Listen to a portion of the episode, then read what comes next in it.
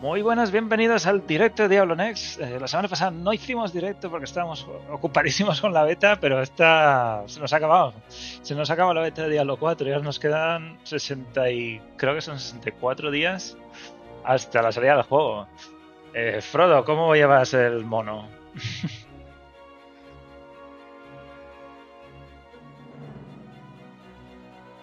Espera, que no te escucho. Un segundo, un segundo. No sé por qué. No te escuchan. Ah, tengo el micro mal aquí. Uh, ¿Dónde está? Audio, voz. A ver, de hola. Hola. Ahora sí. ¿Ahora me escuchan? Ahora sí. Bueno, eh, ¿qué tal, Frodo? ¿Qué tal el mono? Bueno, lo llevo lo mejor que puedo. Pero teniendo que crear todavía contenido, pues no puedo desentenderme del todo, pero pero bueno, lo malo, lo malo va a ser cuando queden pocas semanas y, más cuando empiecen a sacar más vídeo otra vez y blog y etcétera, Sí, aún se ve lejos, ¿eh? Se ve como si esto está todavía ahí. que no está tan cerca, pero son dos meses lo que queda, nada más. Dos meses, sí, para lo anticipado, dos meses quedan ahora mismo, ¿no? Sí. Y Rob, ¿qué tal? ¿Tú también con el mono? ¿Te le diste duro? Yo ahora me todo lo gameplay que no vi durante la beta porque estaba jugando a la lluvia lo estoy viendo ahora. Ya pasaba a modo pasivo a hasta el gameplay de dos horas de la beta, pues me lo pongo nada más, por mirar aunque sea. Ah, si te perdiste algo. Estamos todos viendo vídeos antiguos. No, puedo estar así dos meses. ¿eh? otra cosa. bueno, pues vamos a hablar de qué comentarios han sido más eh, comunes en esta beta. Sabemos que muchas cosas van a cambiar, para eso es la beta, para que puedan arreglar cosas y también recibir un poco comentarios de todo el mundo. Y vamos a ver qué es lo que ha ido bien, qué es lo que ha ido mal y, y todo esto. Así que empezamos.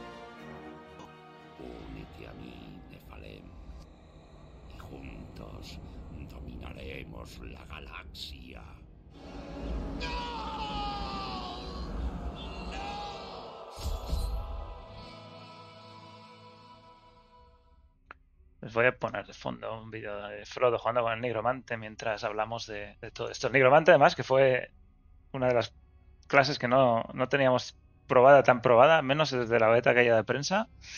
Eh, ¿Y qué, te pareció el Nigromante, Frodo, en general, para empezar? Demasiado fácil de jugar inicialmente. De hecho, intenté jugar sin ponerme nada meta, sin expresión de cadáveres, sin centrarme en mascotas, y mm. fue la clase más fácil de, basarme la campaña, por ejemplo. Pero bueno, tampoco tiene pinta de que vaya a mantener ese nivel hasta el endgame, así, así que equilibrio más adelante. En cuanto al equilibrio, se ha hablado muchísimo de cómo la hechicera y el negromante, además, son las dos clases más jugadas en la beta abierta que sacaron las estadísticas. Son las que estaban más, más eran más poderosas, pero claro, es muy complicado comparar un balance a nivel 25 solo. Y además. pero. ¿Mm? Que también es la facilidad de acertar con las builds. Que, por ejemplo, un negromante solo hay una skill que te puedas poner que te vaya a hacer un poquito más lento y si no te quitan las mascotas es que apenas ni lo notas. Mientras que otras clases al revés, prácticamente vas a sufrir. Con todas las esquilas, o sea, que las combinen muy bien.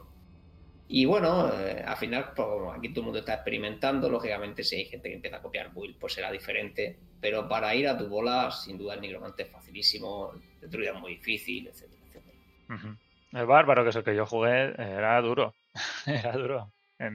Sí. Bárbaro seguramente el segundo más difícil, sin duda también. Rob, ¿cuál fue tu clase más jugada? Yo creo que Bárbaro fue lo que más jugué. También sufriste entonces. Y luego estuve. ¿Eh? También sufriste. Sufrí, sufrí, pero además fui tan listo que después, el segundo fin de semana, empecé por un druida melee. Y también me comí hostias por todos lados. Y a ver, no te digo que no me. Me lo pasé muy bien jugándolo, ¿eh? Lo jugué en veterano y el hecho de que fuera difícil me moló. O sea, era algo que echaba de menos en Diablo. Decía, no, no, estoy sufriendo aquí para avanzar. Lo que pasa es que, claro, te sientes un poco ridículo cuando tú eres el único que está sufriendo, pero ves que cualquier otra persona con otra clase y con el mismo o menos equipo que tú va como Pedro por su casa y reventándolo todo. Entonces, sí que falta un poquito ahí de Eso y bueno, que ya el, tema de las clases melee en general está un poquito maltratada por por la mecánica del juego. En Diablo 3 las melee tienen un porcentaje de reducción de daño. Aquí parece que no tienen nada. Y tienen una desventaja clara en ese caso. Creo que tienen algo, pero igualmente. Te las puedes poner en las básicas y todo eso, suelen tener cosas, todo ese tipo de clases, pero bueno, tienes que elegir ponértelo, ¿no? Que es el problema. Sí, yo creo que también se combina con que coincide que Bárbaro y Druida, el sistema de energía que tiene, la furia y el espíritu, están planteados de una forma un poco. O sea, es interesante, ¿no? Pero no, se regeneran solo. Pero bueno, al menos el druida no se pierde en el tiempo. Es que encima el bárbaro, la furia se pierde en el tiempo. Sí, empiezas de cero y empiezas que además se te baja. Sí complicado. Sí, la, sensación del druida lo que pasa es como que tienes que generar durante mucho rato para gastártelo en dos, tres habilidades de las que gasten y otra vez a generar, generar, generar, generar. Y es un poco machacón. A mí me resulta un poco machacón. El bárbaro, en cambio, lo que tiene es eso, de que para tú empezar a meter daño, primero tienes que, que meterte en el ajo, empezar a pegar, y eso, pues, cuando tienes un boss de los que te obligan durante un rato a correr y a esquivar porque te hace falta, mm. claro, de repente no tiene energía y tienes que empezar otra vez de cero a generar. Y pues. yo creo que, que, combina eso, el tema de lucha melee que ya exige acercarte y que hay un montón de bosses que. bosses y enemigos en general que tienen marcado pues áreas de efecto y daño en zonas que te lo ponen difícil ahora acercarte a cortar distancia. Y si además de eso tiene el problema de la generación de recursos, pues, tía, cuesta, cuesta bastante. Eso tampoco es nada nuevo. Diablo 3 también tenía esas mecánicas. Pero claro, Diablo 3 eh, fue todo de madre y los recursos alto nivel ya dan igual. bueno, sí, a nivel 25. No, lo que voy a decir que a nivel 25 también hay. Había clases que ya tenían problemas de recursos simplemente con los legendarios, ¿no? De hecho, los bárbaros, por ejemplo, bárbaros a nivel 25 ya bien preparados, cero problemas de recursos y demás. Así que Bueno, eh, está claro que las clases van a balancearse más y sobre todo no, podemos extrapolar el balance a nivel 25 del balance que vamos a tener al final del juego, que es el que realmente nos importa. Y tampoco sabemos mucho del endgame. Parece que vamos a tener un informe trimestral en abril, ahora este mes, de endgame. Y yo tengo mucho interés en ver cómo, cómo han hecho cambios ahí y, que, y cómo, cómo va a ser ese final del juego, que es donde pasaremos todas las horas. Así que muchos, de, muchos comentarios viendo de que los objetos no son buenos, los, los legendarios quedan demasiado. Todo esto es una beta, no, no tiene nada que ver con cómo va a ser al final del juego. De hecho, también dijeron que habían incrementado los legendarios y no deberían caer tanto. Ya veremos también cómo evoluciona todo. Pero bueno. Una cosa que se comentó mucho, ya que estamos aquí con el nigromante, es que los esqueletos son demasiado brillantes. También dijeron que estaba ajustado también demasiado para, y, supongo que también veremos algún cambio en la iluminación de los esqueletos. Parecen demasiado a los de Diablo 3, ¿no? O incluso en Mortal. Sí, son destacan demasiado. Mm.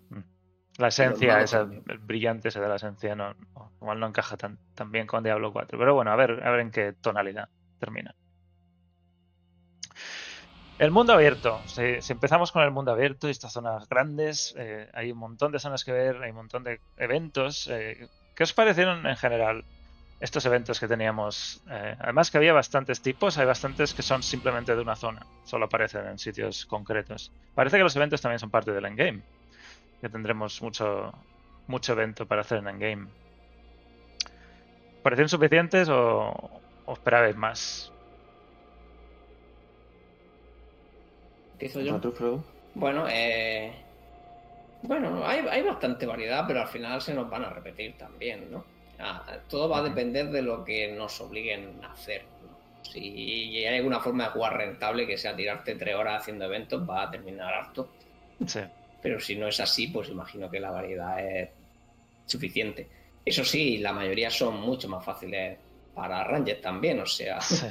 De hecho, ese, que te tienes que poner en la zona de, cuando te quitan la sangre, en esos cuatro baldosas, obviamente si eres cuerpo a cuerpo te tienes que esperar ahí y no puedes pegarlo a nadie y te pegan. O el, del, o el de la cabra gigante o el árbol gigante, ese tipo de que, prácticamente te matan de un golpe como melee, sobre todo al principio. Pero bueno, ya veremos si equilibran y al final hacen algunos. Podría haber que unos que estuvieran mejor para melee, otros mejor para Rangers, pero a mí me parece que el equilibrio está también muy. Pero claro, si no va a ser nada que piensen difícil, lo no se preocupan, ¿no? Porque a lo mejor en Endgame va a ser un mero trámite, ¿no? Ese tipo de evento. Al final, los eventos es lo que más se farmeaba, ¿no? al llegar al nivel máximo. Bueno, también mazmorras de pesadilla, lo que más, ¿no? Pero. No, digo en la beta. En la beta. Ah, en la beta sí, en la beta es lo que más hacíamos si quieres sacar óvulos o eso, o hacerte alguna mazmorra de forma parcial. De hecho, bueno, los, farmeos que había en la beta eran farmeos un poco insanos, que espero que no se queden para el juego final. Eso aparte, pero bueno. Sí. ¿A ti, Rob, qué te parecían los eventos? ¿Suficiente o todavía no? Bueno, me recordaban mucho los de Diablo 3. Me parecieron bien, porque había bastantes eventos donde el mastery no era automático. Es decir, conseguir el cofre bueno, el dorado, eh, costaba un poquito y tenía mecánicas diferentes, tenías que estar pendiente de lo que estaba pasando. O sea, me parecieron una cosa divertida. Sí, es verdad que depende de cómo te pillara, pues a veces lo que en el mapa pasaba, porque ahora un evento para mí también era de estas cosas donde el mundo abierto se notaba porque molaba cuando te encontrabas con otra gente. Porque es que realmente a veces era más fácil. Decía, hostia, me voy a hacer este evento yo solo ahora. sobre todo si vas con melee y entonces te aparecía por ahí una hechicera y decía, gracias a Dios, menos mal. Y era todo más fácil. Voy a poner entre los dos, entre los tres, hacerlo y ya está. Es curioso, es curioso la cantidad de comentarios que hay sobre el mundo abierto. Mucha gente dice que se encontraban a demasiados jugadores y otra gente dice que se encontraban no, no suficientes jugadores. Yo creo que... Yo, a mí no me pareció en, en ningún momento en que fuera yo por ahí corriendo mi rollo, me cortó el rollo que nadie apareciera. Y no me apetecería encontrarme con mucha gente en un juego como este, pero es que no me pasó, no sé, en, momentos puntuales y la gente no tendía a interaccionar mucho. O sea, normalmente tú ibas para un lado, el otro para otro y lo mismo coincidía que estabais matando bichos pero conforme mataba a los bichos, el otro seguía su camino, tú seguías para donde ibas, y a mí no me, no me sobró en ningún momento, ni me cortó el rollo, ni la dinámica de juego, ni nada, ¿sabes? Hmm. ¿Tú qué opinas? ¿Fueron suficientes o, o demasiados? igual, igual que él, yo apenas veía jugadores, pero vamos, es que es lo mismo que opinaba ya de todo lo que hemos visto. Está muy limitado en las zonas de mundo así generales, donde puede ser que esté haciendo misiones y demás era muy, muy raro ver personas. Asuna, etcétera. Y fíjate, con, los, con los dos millones, bueno, dos millones, más de dos millones de personas jugando. Al sí, menos, sí, realmente se nota que está hecho a propósito así, o sea, que nos dividen en fases muy separadas y, y a mí me encanta cómo está. Ojalá se mantenga así. De hecho, luego en los eventos lo que comenta Rob, que siempre era más fácil con gente. Porque claro, sí que le subía la vida, ¿no? Por cada persona que estuviera en el evento, pero no sé que el otro estuviera quieto, todos los eventos eran más fáciles con gente, absolutamente todo. Pero tampoco es que vieras, yo hice, muchos eventos en los que no había nadie, por ejemplo. Sí, no, claro. Eh, vamos, de hecho, yo creo que nunca hice un evento con cuatro que no fuera yo con el grupo yo montado. O sea, ah, con cuatro no. que veía claro, eh, lo máximo que me topé era dos haciendo un evento, y eso en los eventos. Sí. Así que yo creo que está muy bien equilibrado como está, porque te mantiene un poco la esencia de Diablo en los sitios que importa y en las partes más en meo pues tienes ahí algo de gente, pero es que es un porcentaje muy pequeño del, juego, ¿no? Sí.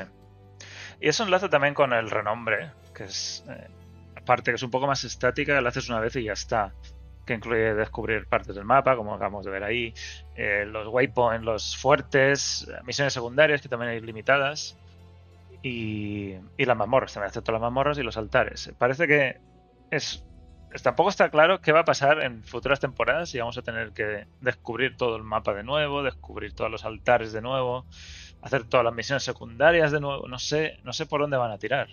Se habrá un modo aventura.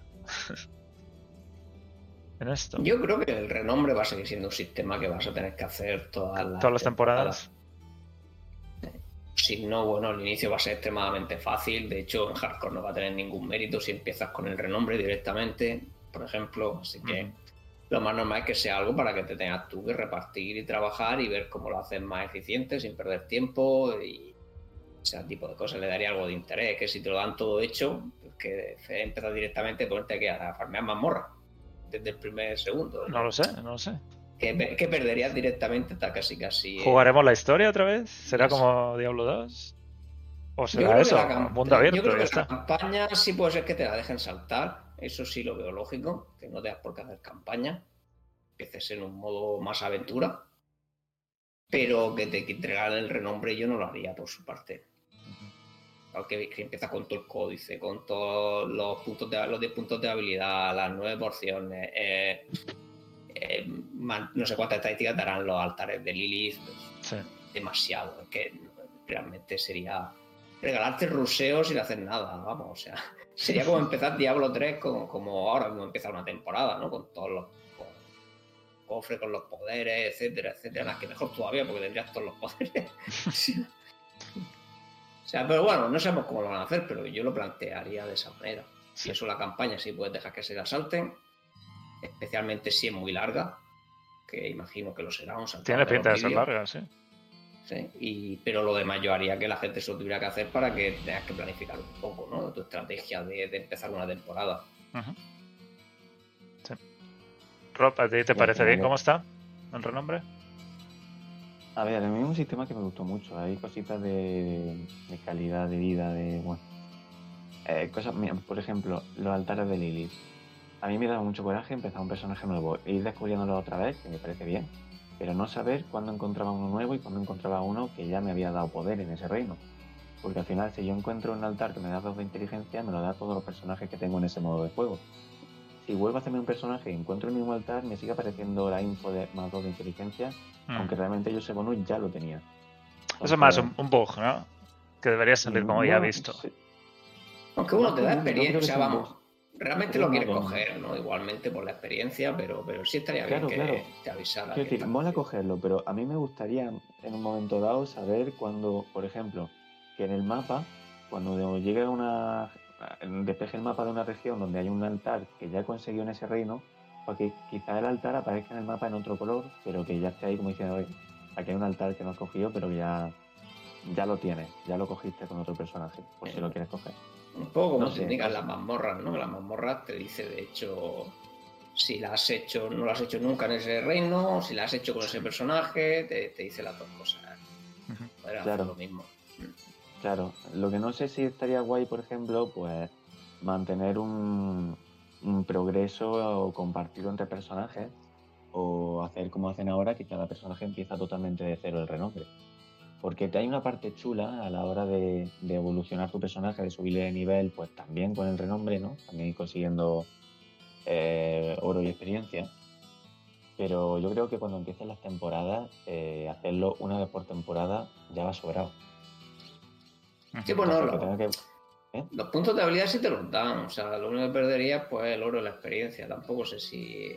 Sí, pero lo digo más en el sentido de que mm. si tú quieres con tu segundo personaje seguir consiguiendo altares de Lilith, tienes que conseguir los que ya tenían en otro personaje más los nuevos, ¿no? Entonces, claro, estoy hablando de algo como los altares de Lilith, que es más específico. Lo cual, por ejemplo, me parece lógico que con cada héroe tengas que desbloquearlo, porque es como el progreso de ese héroe. Pero bueno, o no, no sé. Podrían, podrían regalártelo en el modo aventura, muy, muy parecido a como es en Diablo 3. O sea, al final. Eh, la temporada tendría sentido, ¿no? Que empezara un personaje y dijera, no, no, ya, tú esto ya lo has hecho con otro personaje esta temporada. Eh, con este nuevo que te creas, entrate en subir de nivel y en la itemización, que esto ya lo tienes. Bueno, de hecho lo pueden hacer hasta, hasta fuera de temporada. Realmente, si quieren, podrían habilitar ese modo en cuanto te hayas pasado una vez en la campaña, pero la verdad es que son cosas que hasta que no las probemos, creo yo, en una temporada de verdad, tampoco vamos a saber si nos gusta así, querríamos cambios, ¿no? Estamos demasiado elucubrar, ¿no? Porque no hemos subido todavía ni siquiera un personaje haciendo toda la campaña, todo, ninguno. Eso es, ya hasta que no. Yo imagino que ellos ya le han dado vuelta a esto y que igual no está tan rulado en esta beta, pero que cuando salga el juego completo y sobre toda la temporada eh, lo habrán planteado de otra forma y no sé si para un lado o para otro, ¿eh? Pero pero lo, habrán hecho de una forma que funcione y que se sienta bien y, yo lo veo guay. A mí, en, general, el, tema de renombre me parece una forma de progreso muy chula. Porque era como cuando conseguí el cubo de Cana y en Diablo 3 y todo eso, eran cositas que no son directamente grindear matar bichos, que están conectadas al mundo, ¿no? al mapa, a un poco conocer lo que está sucediendo, pero que, al final, no sé, no, me parecen chulas, me parecen interesantes. No sé si nos hartaremos cuando lo hayamos hecho dos o tres veces. Ese es el problema, que si nos vamos a hartar, habrá que encontrar otra manera. Pero bueno. quizás. Bueno. Ya veremos. Em, bueno, pues es el mundo abierto incluye el renombre, estos, estos, eventos, pero también incluye los jefes del mundo. Y teníamos a Shaba, que salió unas cuantas veces, eh, ocho veces creo, durante las dos betas. Y una cosa que todavía no me queda claro es si estos jefes van a tener un horario concreto. No sé si es solo para esta beta, que lo hicieron así, o si van a ser siempre a los sábados, pues eso, a la hora que sea, o otros días a la hora que sea. ¿Alguien ha preguntado eso antes? Yo, yo diría que no. Por lo menos contestarlo no lo han contestado. Pero también sería una pena que hicieran esto demasiado parecido a Immortal, en el que los eventos son a cierta hora. Es un poco de, pues me apetece jugar a la hora que sea y quizás Shaba sale dentro de media hora o no. Pero no tengo que juntarme a esa hora concreta. No sé.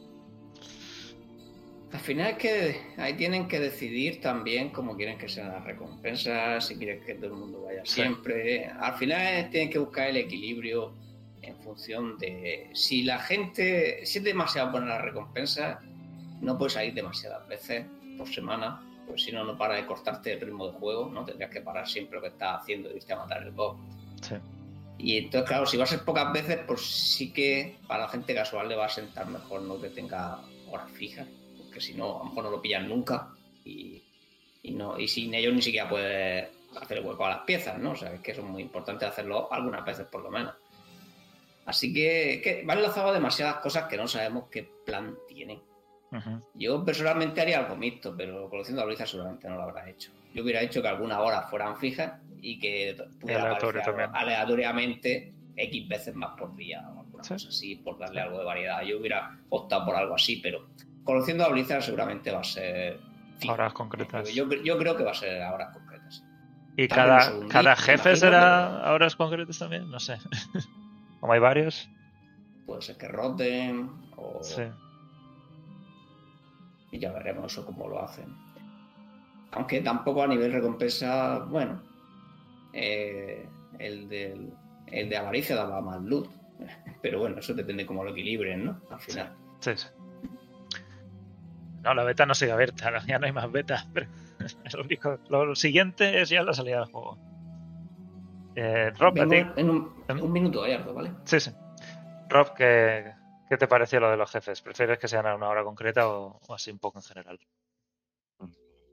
Es que claro, dependería. A mí no me, me da un poco igual que sea aleatorio a horas concretas, siempre y cuando haya suficientes jefes como para que tú un día que digas de echar un par de horitas jugando, algún momento tenga un jefe.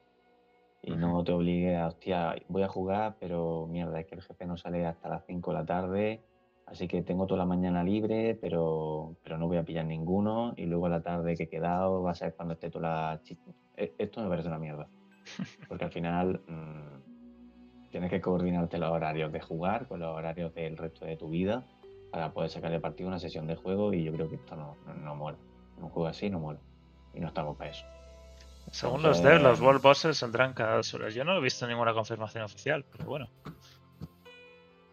No sé quién, lo ha dicho. Eso, eso creo que es, que ya estoy por aquí, eh, basándose en la beta de Endgame. Pero ah. eso no lo han dicho los diseñadores. ¿eh? Eso lo habrá dicho gente que juega la beta de Endgame, porque yo lo he leído, eh, que lo han dicho mucho, de que en la beta de Endgame eran cada dos horas. Y entonces pues de ahí deducen que va a ser en el juego final cada dos horas. De las betas no puedes deducir nada. Cada hora parecería una, una frecuencia correcta para mí. Para que sea algo que no te ponga a hacer súper repetidamente. Yo. Porque al final, si, si sale a cuenta hacer jefe de mundo, en el momento que haya un spawn en el mapa, será hostia, hostia, que sale jefe, voy a dejar de hacer lo que estoy haciendo y me voy para allá. También te va a cortar un poco la sesión de juego. Si esto voy a cada dos horas y el resto del tiempo está otras cosas, pues me parece guay. Yo, si lo ponen cada dos horas, tiene que ser algo que no quieras ir siempre. O sea, en plan que diga, oye, venga, no lo he hecho esta semana, pues voy a ir, o me falta para hacer huecos, voy, pero si es algo que vas a querer ir cada vez que lo veas, creo que cada dos horas es muy poco. va a cortar muchas sesiones de juego. ¿eh? También había una recompensa semanal de hacer a Shaba. No sé si es solo la primera vez a la semana que necesitarías ir. Sí, sí, era la primera de la semana.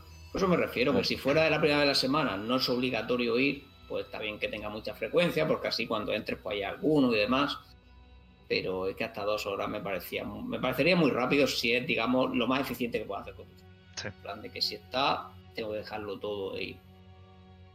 Claro, otra cosa es que, por ejemplo, el drop de Asaba, pues esté más limitado. En plan, si lo hace ahora y dentro de dos horas lo vuelve a hacer, eh, no va a sacar el mismo partido que la primera vez del día que lo hace o algo así, no sé. Aunque eso también entra en mecánicas de. Si mira de la Bailey y todo esto, que tampoco me hace mucha gracia. Pero que también está el tema de que los jefes del mundo no son los únicos eventos por tiempo que aparecen en el mundo, es que luego vamos a tener más cosas. Sí, sí. Está el tema de la invasión y todas estas cosas que. Sí, de hecho. El problema es que la invasión no la avisaba en el mapa. Lo que... Sí, sí se la avisaba. Mm, de a nivel global no, tenías que estar en la zona. ¿En la región dice o cómo?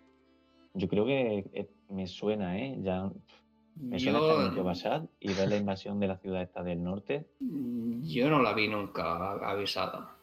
Solo la vi estando allí mismo. Pero bueno, a lo mejor también puede ser algún, algún bug y demás, pero. Mm.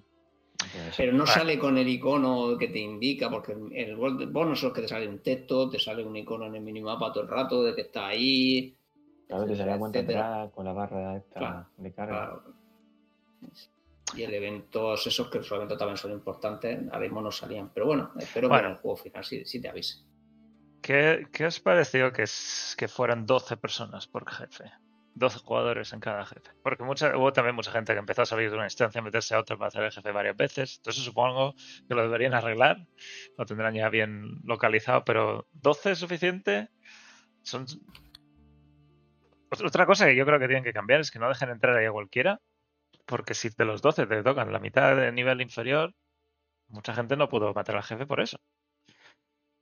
Yo creo que eso es lo más importante. Más que el número de jugadores, a mí 12 es que me, sinceramente, que sean 8, que sean 20, llega un punto en el que ya te da un poco igual, ¿no? Ya hay tanta jarana ahí en la pantalla que más importante que sea gente que pueda pegarle palo al jefe mundo que no que sean más o menos, creo yo. Que haya un poco de matchmaking también de con quién te unes, no sé. Hombre, sí que está guay que si tú vas con tu party y los de tu party saben meter palos, de alguna forma te casi garantice que, vaya a poder con el jefe de mundo independientemente de que la gente que te toque en esa instancia pues no, no sean tan pepinos más allá de eso. Sí, más, más o menos era así, pero tenías que ir ya equipado. Cuando, cuando ya estabas equipado, sé que con que tu grupo estuviera bien, daba igual los demás. El problema es que en la beta estaba yendo también mucha gente sin el nivel, sin nada de equipo, que es algo que en el final no vas a hacer, ¿no? Así que. Pero deberían tener en cuenta todas esas situaciones, ¿no? Sí, lo que pasa es que yo creo que buscador de raid en sí no van a meter porque no quieren meter nada de ese estilo aparentemente. Que por ahí vamos a estar obligados a lo que nos toque, ¿no? Tu grupo y lo que te toque. Y ya, pues bueno, esperemos que lo que dice Rob, que se pueda hacer siempre en esa situación, si tu grupo es bueno. Porque no, nada se va a sentir peor que falles un, un jefe de mundo por la gente que te ha tocado eso, eso sí puede crear problemas. si luego no sale hasta dentro de dos horas más. O, cuando sea, imagínate que no sale hasta el fin de semana siguiente. Pues has perdido a lo mejor has perdido 25 minutos para ir a hacer eso. También. Y te vas con, y te vas con las manos vacías, ¿eh? Sí, sí. O sea, eh, eso no va a hacer mucha ilusión. Pero vamos, yo creo que no va a pasar. Yo creo que los poses de mundo van a requerir un poco de trabajo, pero que con que cuatro sepan lo que están haciendo, vayan equipados y demás, lo vas a matar sí o sí. Mm. Bueno, eh, vamos a pasar a la itemización, los objetos. Y esto es algo que también hemos visto un montón y nos está dando una idea, de la beta al menos nos dio una idea de por dónde iban a ir los tiros. Hemos visto lo de que los eh, raros tienen son ahora bases para los legendarios, los blancos y azules han dicho que no tienen ningún sentido, que van a ser completamente inútiles, algo que también se ha criticado bastante. Muchas... Originalmente nos dijeron que los ah, mágicos, los azules, iban a tener atributos más grandes o más altos, pero menos atributos que los raros. Parece que todo eso al final se ha quedado en nada y al final es todo basado en buscar un raro para meterle un poder legendario, bien sea de códice, bien sea de otro legendario que has extraído. Y los blancos que en Diablo 2 tenían sentido por los huecos, por las palabras rúnicas. Como no hay palabras rúnicas ahora, pues tampoco tiene ningún sentido. Así que tenemos raros, legendarios, los únicos que no los hemos llegado a ver en esta beta, que son los más poderosos. Aunque caían, pero bueno. ¿En esta beta caían también? Sí, no caían, pero yo no sé si fue un error, pero sí caían de hecho, a nivel 14 ya le había caído a un amigo mío. Sí. Ah. pero no, no deberían. Sí, no deberían. Eh, alguno cayó. Y hemos hablado mucho de esto, de los raros ahora se pueden comerciar, lo cual es bastante chulo tener una base interesante que puedes querer comerciar por, no sé, no sé qué otra... Lo comercias por otro raro o por oro, no sé si el oro tendrá tanto sentido en este caso pero tenemos esa, opción igualmente. ¿Qué, ¿Os parece un sistema logrado después de haberlo probado así más de primera mano? A mí me gustó el tema de en tanto el de los amarillos como el de imbuirlo para hacer los legendarios, ¿no? También. A mí me gustó. Sí, sí. Sí. También una cosa que esto requiere es que ahora eh, hay que coger casi todos los amarillos o todos los amarillos para comparar si es mejor o peor que el que tú tenías en ese momento. Y, y ahora luego hablamos de la interfaz un poco, pero bueno, es mucho más trabajo ahora intentar entender qué objeto te ha caído si es mejor. En Diablo 3 está todo muy clarísimo.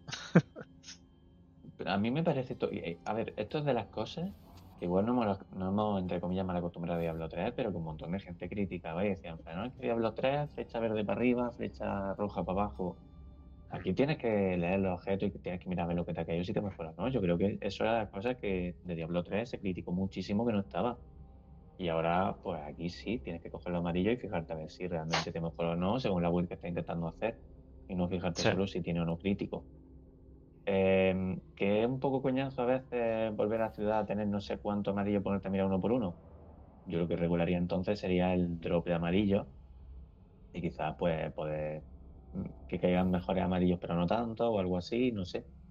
Pero a mí me parece guay. Y luego el hecho de que parcialmente tiene un sistema que te permite comerciar, porque puedes comerciar amarillos, y los amarillos son una base importante de lo que luego haga.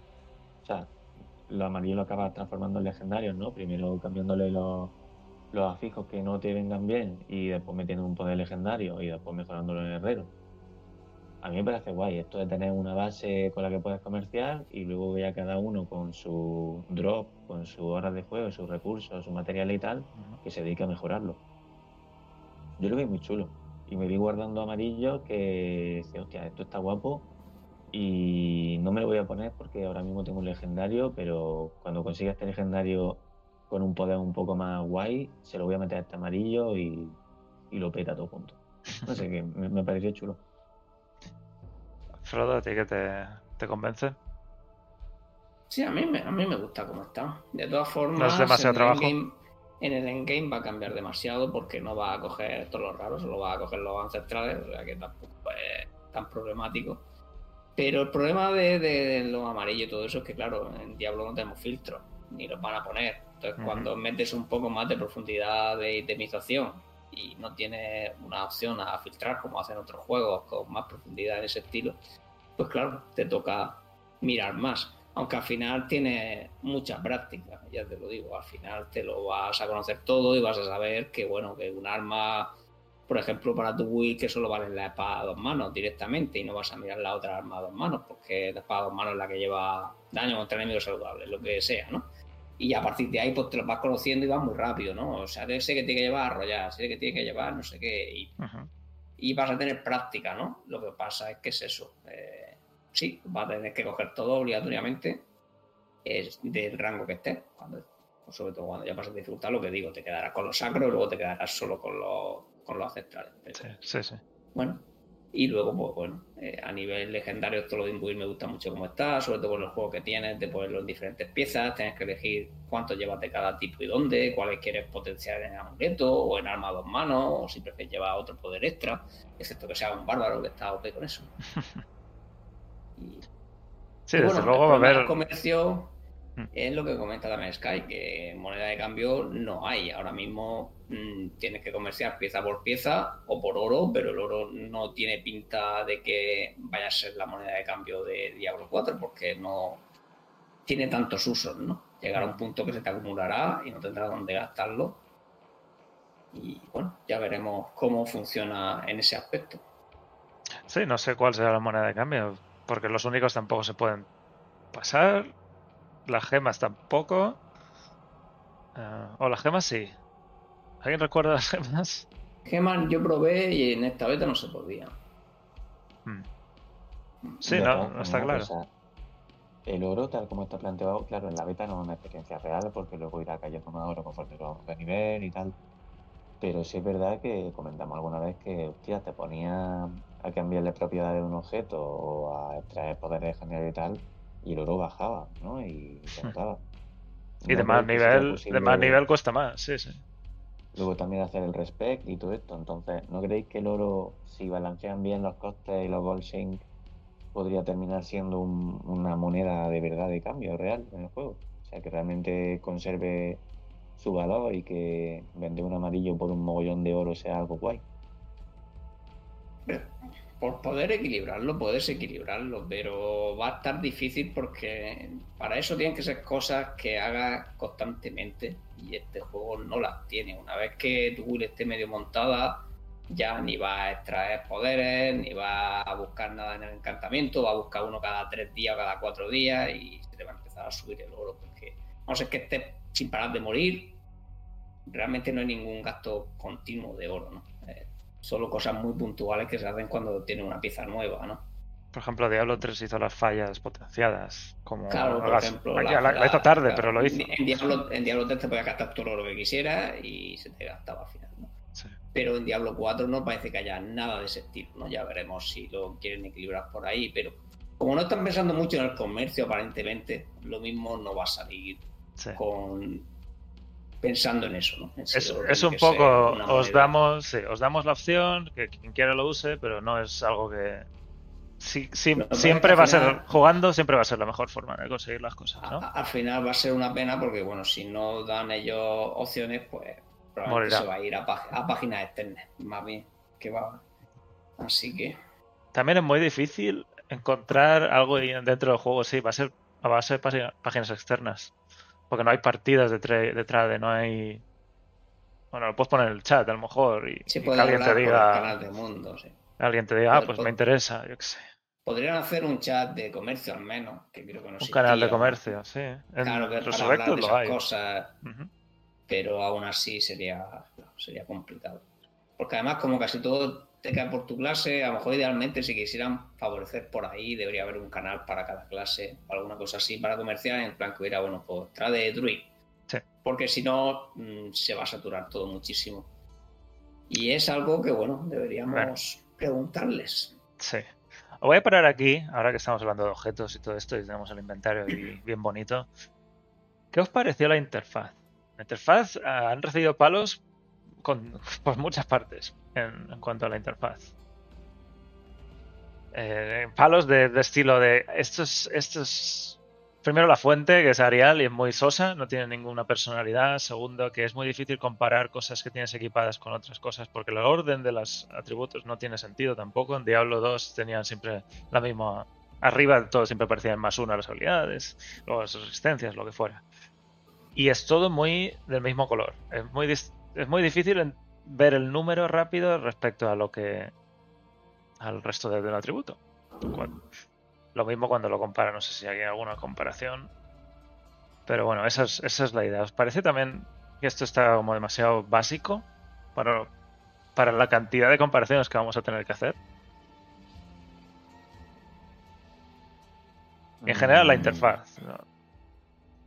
Yo creo yo creo que se puede optimizar, pero La verdad es que no tengo una propuesta que diga, no, es que habría que cambiar esto por esto, tal, no, no sé cómo decirte, pero es verdad que ahora mismo la interfaz no me parece ni visualmente atractiva, ni a nivel práctico que sea, que, que mole, en plan, o sea, que me lo ponga fácil para trabajar con ella, para comparar, para eso. Y sí que en Reddit han hecho varias personas propuestas de cómo la cambiaría y tal, que la he visto y dicho, oh, pues mira, no parece complicado de cambiar, pero yo creo que hay margen de mejora. Eh, Frodo. Al final, bueno, a mí la interfaz mm, la veo mejorable, pero tampoco la veo tan mala. Así que hay, sobre todo los objetos, lo que no me gusta. Eh, es lo que me gustaría que se pudiera ver un poquito mejor, que nunca tengas que hacer scroll, que te marquen un poquito mejor los números también.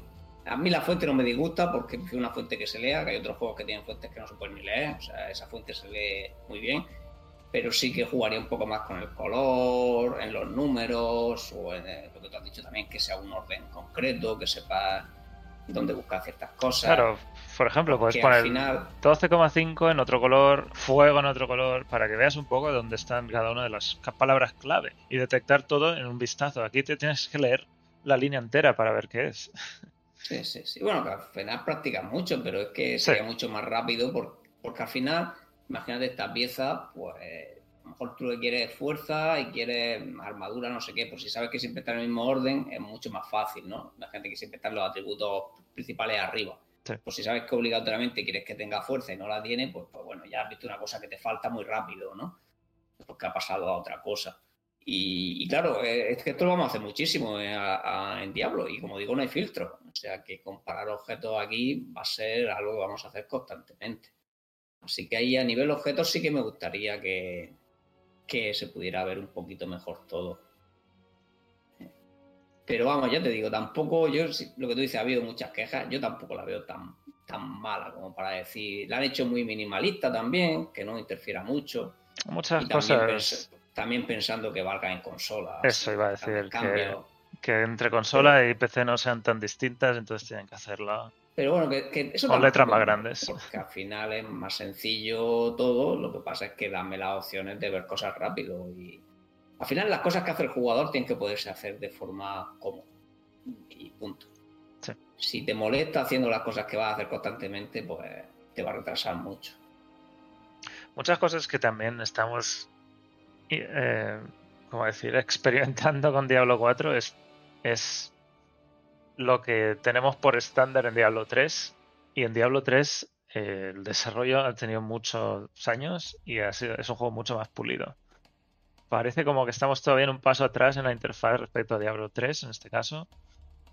Y también porque está diseñado en PC y consola al mismo tiempo y eso también hace cosas un poco distintas. Pero sí es posible que en Diablo 3 las cosas estén todavía estén mucho más avanzadas de lo que estamos viendo aquí y con el tiempo pues mejore. No, no sé cuánto mejorará de aquí a la salida del juego, si es lo suficiente. Otra cosa que también se ha criticado mucho es estos números de aquí abajo, que están demasiado grandes en el, en lo de las teclas que tienes que pulsar, la Q, en fin. No sé si eso lo llegarán a hacer algo por ahí. Pero bueno, sí que parece que la interfaz es una cosa que se ha criticado bastante. Y ya veremos si, termina cambiando o no. El mapa, el minimapa, este de aquí arriba, esto también a mí me parece que es demasiado cercano. Básicamente no sirve de nada. Siempre me veía viendo el mapa completo. ¿Pasaba vosotros también? Para ver por dónde iba. un momento. ¿Te refieres dentro de la mazmorra o dónde? No, en el mundo abierto, para ver exactamente dónde iba, siempre me veía abriendo el mapa completo, como aquí. Sí, pero bueno. Eh, para ver por dónde tenía que ir. Porque este está demasiado. El zoom del mapa, del minimapa era demasiado grande. Si te conoces el mapa, al final tampoco lo usas mucho, pero sí, al final se va alternando. Pero creo que no quieren el superpuesto, ¿no? Que es lo que tú comentas, ¿no? Eso solo está en Diablo 2 también. Intentan evitar mucho eso de que la gente vaya con el mapa puesto encima, porque visualmente es un horror para el que no es fan del género. Sí. O sea, porque entra y ve ahí un todo tapado por otro mapa, no ve nada bien. Visualmente no queda bonito. Yo creo que por eso no quieren que lo usemos, aunque te tienes que acostumbrar a jugar de otras maneras, ¿no? De hecho, muy frecuente aquí que la gente no usa suficiente era usar las chinchetas. Usando las chinchetas te podía olvidar un poco de por dónde ibas y sabía dónde ibas. Y ya está. O sea, la marcabas y seguías tu camino de la chincheta y no tenías que estar abriendo el mapa. Y lo bueno es que además ver las chinchetas de los de tu grupo, lo cual estaba chulo también. Aunque a veces no sabes dónde está porque el mapa es enorme, pero las puedes, las puedes encontrar. Sí, pero en el minimapa te sale en qué dirección está. Si te fijas en el minimapa te pone está en esta esquina, entonces mm. luego podías abrir el mapa y mirar en esa dirección. Pero bueno, son cosas que como no han existido ningún otro diablo, pues nos tenemos que acostumbrar. Sí. También se ha criticado que no había auto auto caminar como en Diablo Immortal. Pero no sé, eso es muy de, de móviles, ¿no? Sí, yo creo que no hace falta que lo metan aquí. Habría muchas quejas. Hay quejas, hagan lo que hagan. Sí, bueno, eso también. Pero bueno, para mí el mapa este de aquí arriba es bastante inútil. Está todo demasiado cerca y no se ve bien dónde está. Fíjate que lo cerca que está el puntito y todavía no lo ves exactamente el lugar donde está. tienes que acercar muchísimo para verlo bien. Esta misión o lo que sea. Bueno, ya que tenemos aquí la mazmorra que bajo. No sé si puedo poner un trozo de mazmorra, pero bueno, que unas cosas que se ha criticado muchísimo con las mazmorras son los objetivos que vamos a tener dentro de la mazmorra. Son bastante básicos y son bastante de mucho de volver para atrás, volver para adelante. Han dicho también que quizá eso no es la mejor forma de jugar a Diablo. Eh, pero bueno, ahí esperamos cambios, seguro. Lo de volver para atrás o para adelante. Porque yo he jugado 80 horas y creo que he andado una vez buscando un objetivo. O sea, mm, también es que la gente no se conoce cómo son los objetivos, cómo suelen ser, porque... El problema eran estos objetivos de mata tres, no sé si eran tres o cuatro tótems y te, te pierdes la salida. Pero siempre suele ser un mapa circular que están en la parte exterior y vas siempre mirando los exteriores y nunca andas hacia atrás.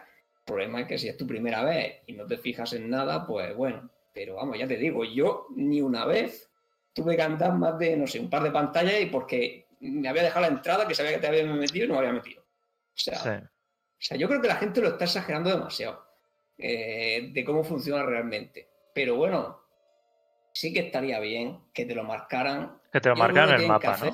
Que te lo marcaran a más distancia. ¿Sabes? Para que no te pase eso de, de que te las pasa por poquito, que eso es lo que más molesta, ¿no? O sea, debería verse un poquito más lejos aunque esté todavía en la niebla de guerra, si es un objetivo de la misión. Yo es lo que haría. Y ya te quitaría pues ese problema que estamos hablando de que muchas veces la gente lo, pierde por poco, ¿no? O si no, el otro objetivo, bueno, también lo que podrían hacer que nunca tuvieras que hacerlo todo. Esa sería la opción, me imagino, a lo mejor más. Eso es lo que se se recomendado para los de mata, a todos los enemigos de la zona. Sí, no, pero también lo que hacer para los totems. ¿También? Imagínate que quieres que sean cuatro totems. Pues pones cinco y el objetivo que sea matar todo, ¿eh? pero realmente hay cinco, o sea, te puedes saltar, ¿no? Por error. Pueden hacer ese tipo de cosas, igual con lo de matar objetivos, en puesto de, de matarlo a todos, pues matar al 95%, o al 90%, sería otra opción si creen que realmente va a dar mucho problema. Eh, para, sobre todo porque vamos a estar mucho tiempo haciendo mazmorras. Así que si la gente realmente tiene esos problemas, pues bueno, habría, que solucionarlo. ¿Tú te viste en esa eh, lo de backtracking, Rob, de volver. no, no tan exageradamente. Mm, yo creo que hay cosas a mejorar. También es verdad que hubo post de gente quejándose de que volver al principio de la mazmorra cuando terminaba era muy coñazo y en plan, tío, mira, un poquito, sabes que hay, botones y emojis para volver al inicio de la mazmorra. Deberían poner mejor tutoriales de eso de todas formas. Sí, ahí faltan tutoriales, sí. De, TPs yo, no lo vi terrible. De hecho, yo, no lo sufrí jugando yo. Pero sí es cierto que, el planteamiento y sobre todo con cuando estamos haciendo una mazmorra detrás de otra, pues entiendo que hay cosas que se pueden mejorar.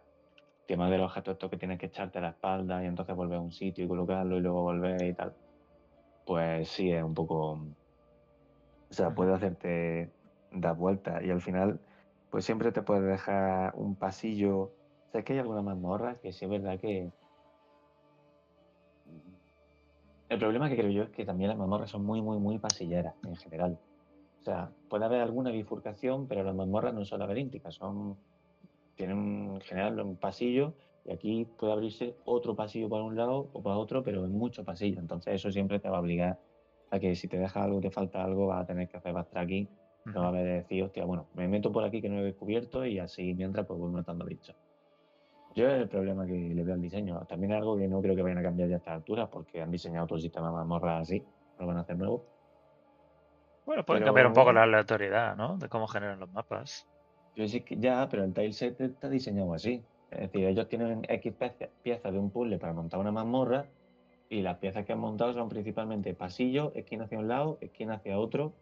Pero no hay una malla, una red, ¿sabes? De, para, para llenar, para hacer, hacerlo más laberíntico. Como en la... De, todas formas, es que hacerlo más laberíntico complicaría, a lo mejor mejor algunos objetivos, pero complica otros. O sea, tampoco sería la solución ideal. Me refiero, al final sí que hay objetivos que te costaría más si el mapa es abierto porque nunca habría una forma correcta de, explorarlo hasta que lo has visto entero, ¿no? Mientras que en los de pasillo y demás, pues bueno, pues sí, ¿no? En plan, muy pegado a la derecha, por ejemplo, y metido, etcétera, y te lo terminas, ¿no? Pero en un mapa abierto, al final tienes que luego volver a recorrértelo entero, ¿no? Así que lo que pasa, para algunos objetivos va bien, para otros va mal pero bueno, al final eso sería también como quieran hacer la aleatoriedad, ¿no? Podrían incluso decir, oye, pues sé que en esta fase la mazmorra va a tocar este objetivo y este objetivo nos permite zonas más abiertas, pues aquí pueden salir zonas más abiertas. Y daría más variedad, la verdad, al final. ¿Eh? Para zona abierta tienes el mundo abierto, la mazmorra, y su nombre lo dice. Es algo cerrado, ¿no? Que luego puede que hagan mazmorras de otro tipo, ¿no? Las hemos visto todas también. No sé. A ver, y hubo mazmorras, quiero decir, Em, había muchas mazmorras que eran un poquito más pasilleras, había otras que, quiero decir, no, eran todas iguales. La mazmorra esta que era como un fuerte que iba en medio entre el exterior y el interior, eh, tenía una distribución bastante diferente al resto de mazmorras. Sí tenía más árboles, más apertura, pero bueno, te encontraba, seguía siendo para mí un poco pasillera porque al final, en plan, llega a un punto central, se abre una rama hacia la derecha, una rama hacia la izquierda, cuando investigas las dos te vuelve al medio, avanza no es, a ver, no es terrible, pero sí creo que, no sé, la veo un poco básica, un poco repetitiva para mí. No he visto una variedad de mazmorras que sí, que no hemos visto todas las del mundo, pero para hacer, para hacer una sola zona, he visto todas Tampoco va a haber tanto, tanta variedad en cuanto a objetivos, porque al final los objetivos no pueden meter infinitos, porque, tienes que hacerlo aleatorio, tienen que funcionar, tienen que no entonces es complicado, ¿no? Al final siempre va a tener. Pues no sé cuántos tipos diferentes hay, pero. Pero son aleatorios, que cada mazmorra tiene su objetivo, ¿no? No, pero no tienen por qué ser siempre los mismos. En el mismo. Algunas sí son siempre iguales, o te meten uno por el medio que cambia. Pero vamos, que, que pueden meter también más diferentes luego. Pero el problema es eso, objetivos con la aleatoriedad es complicado. O sea, no es que puedas decir voy a meter 100.000 tipos porque vas a tener que estar jugando con que luego se genere aleatoriamente y funcione correctamente. Que se pueda terminar, que se pueda dar, que no. Que de hecho es un problema que había, bueno, en esta beta no, pero en betas anteriores sí que pasaba mucho que había más que no se podían terminar. Precisamente por eso, porque la aleatoriedad fallaba y justo te había colocado el objetivo al, otro lado de la puerta o cualquier cosa de ese tipo. Y no podías. Eh, pero sí que a largo plazo tienen que meter, intentar meter poco a poco más variedad, ¿no? Porque al final, bueno, pues cada uno tiene su. Cada uno tiene su truquillo que te lo vas conociendo, que es lo que luego te ayuda, ¿no? A, no explorar demasiado. Y, y Yo creo que al final lo, importante es que tus objetivos no interfieran demasiado con el ritmo del juego, ¿no? Que al final eh, tú estás sustituyendo de alguna forma lo que era la falla en su momento, que estaban diseñadas para que fuera tira para adelante, mata, tira para adelante, mata y se ha acabado. No tenía mucha más vuelta. Hmm. Y a mí me mola que aquí tengas que hacer más cosas que simplemente tira para adelante y mata, ¿no? Pero no deberían ser cosas que te obliguen mucho a que te, que, te corten el rollo en mitad de, una mazmorra, creo yo. Cosas que te obliguen a dar muchas vueltas y dejar de matar bichos porque te has dejado esto en el quinto coño y ahora vuelves a pie. Pero bueno, eh, al final eso es conocimiento, ¿no? Es un poco, al final Diablo 3 también cuando estás cazando fallas o lo que sea, también tenías que conocerte las rutas posibles para no dar vueltas. Al final aquí un poquito lo mismo con, algo más de profundidad. Te tienes que conocer, oye, tengo el objetivo de llevar esto al pedestal, pues sé siempre que va a estar uno por esta ruta y que puedo dar la vuelta de esta manera y no sé qué. Al final te los conocerás, imagino. Lo que está claro es que si lo hacen de manera que, que aun conociéndotelo, te vayas a tirar luego cinco minutos andando, lo han hecho mal. Eso está claro que no, puede pasar. No puedes tener un diablo que de repente, habiéndolo hecho todo perfecto, mm, tenga que quedarte X minutos andando por la mamorra. Eso no, puede pasar bajo ningún concepto. Sí, quizá en un momento dado, si, si, fuese un problema, por ejemplo, esto de voy por un pasillo y me he ido por el lado que no correspondía, me dejo un objetivo y ahora estoy al final de la mazmorra o delante de la puerta y tengo que volver, pues quizá indicarte algo en el mapa o poner algún tipo de indicio que a ti te ayude a decir, vale, eh, no, me puedo dejar este pasillo porque hay un objetivo o hay algo importante y, luego ya sigo. No sé. De hecho, al final también podrían hacer soluciones un poco intermedias. Podrían hacer, no sé, decir una cosa que me invento, ¿no? imagínate que haces que cuando una morra hayas terminado el objetivo de esa zona, te den un bufo de velocidad enorme que se acaba en cuanto pase de fase más. Y así en parte soluciona de que alguna vez la aleatoriedad haya molestado al jugador o cosas así. ¿no? Podrían buscar soluciones un poco intermedias de ese estilo, ¿no? De decir, oye, o este tipo de objetivos suele dar muchos problemas, pues puede hacer igual que cada vez que haga unos objetivos, pues le da un poco de velocidad de movimiento al jugador unos segundos para que recupere tiempo si la aleatoriedad de la mamorra ha sido muy mala. Pueden buscar soluciones intermedias, ¿no? Que, que ayuden un poquito, ¿no? Que eso no se sienta tan mal. Incluso se decía de abrir un portal, rollo, ya has pasado delante de la puerta que pasa a segunda, al segundo nivel de la mazmorra. Pero tienes que dar vuelta porque te has dejado cosas. Pues cuando vuelvas, si, terminas el objetivo y ya has desbloqueado en el mapa donde está el portal siguiente nivel, porque te aparezca un portal. Sí, te aparece un portal al lado y que te lleve ahí también podría hacerlo. sí, sí, puede hacer mucho tipo de cosas. Hay una mazmorra de historia que te abre un portal. Al final. Ahora no recuerdo cuál, pero hay una que te pone un portal. Sí, hay, una que te pone un portal para volver atrás. Al final, pues eso. Pero bueno, por desgracia, yo creo que ese tipo de cosas, hasta que no salga el juego, no las van a solucionar. Tendremos que dar luego feedback en el lanzamiento y, y será cuando la gente se hinche a hacer mamorras de pesadilla, cuando termine dándose cuenta de esas cosas. Sí. Bueno, otra moviendo. Vamos al siguiente tema que son las habilidades. Y muchas. Bueno, Rob, son 57, me has dicho que te tenías que ir. Te dejo lo último. Te pregunto lo último. ¿Habilidad. ¿Casilla de habilidad para Ultimate o no? ¿Casilla de habilidad para Ultimate? Sí. Mm, no lo tengo ¿Sí claro. O no? Es decir, es que.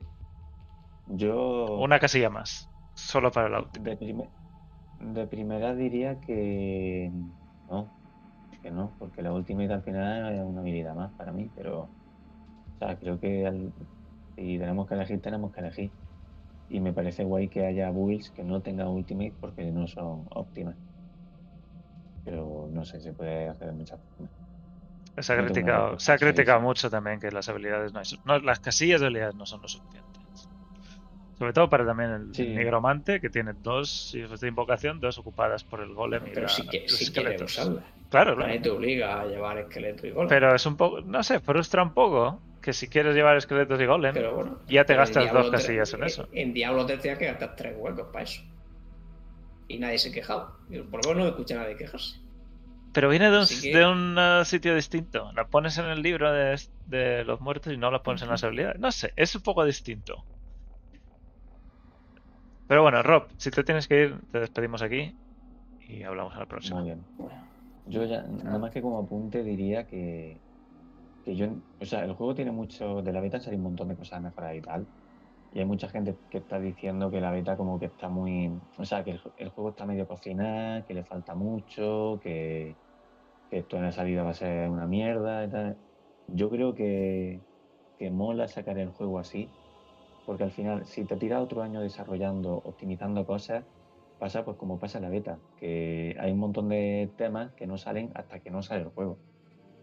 Y que realmente pues tiene sentido que la primera temporada quizá o el reino eterno antes de la primera temporada vaya a ser pues la beta de verdad pero que al final es, yo creo como debe ser. O sea, no, no te estés años desarrollando cosas que va a tener que cambiar después porque cuando tengas feedback ves que no funcionan, eh, saca el juego estando como está y, esto en seis meses será un mundo diferente, vamos, ahora habrán cambiado mejor juego yo. Sí. Bueno, pues sabremos cómo cambia de aquí a final de, de la primavera. Poco. Poco. Poco, pero los bugs y cosas de este estilo, de cosas pequeñitas, como los objetivos de las mazmorras, la interfaz quizá cambie un poco. Habrá que ver si, si esos son cambios razonables para ellos. Porque ahora estarán en modo máximo de pulir, eh, quitar los bugs y, ya está. No, no van a hacer cambios de diseño a estas alturas, eso es seguro. Muy bien, pues aquí os dejo, señores. Venga, chao. Y hasta el domingo a las 8. Hasta luego. Hasta la próxima. Y bueno, yo a nivel Ultimate creo ya te lo dije. Yo pienso igual que Rob, que debería ser una elección. Además, el Ultimate es una cosa de muy alto cooldown que a la gente no le gusta llevar en muchas builds. Y si lo llevas gratis, ya todas las builds van a tener Ultimate y te vas a tener que centrar en usarlo.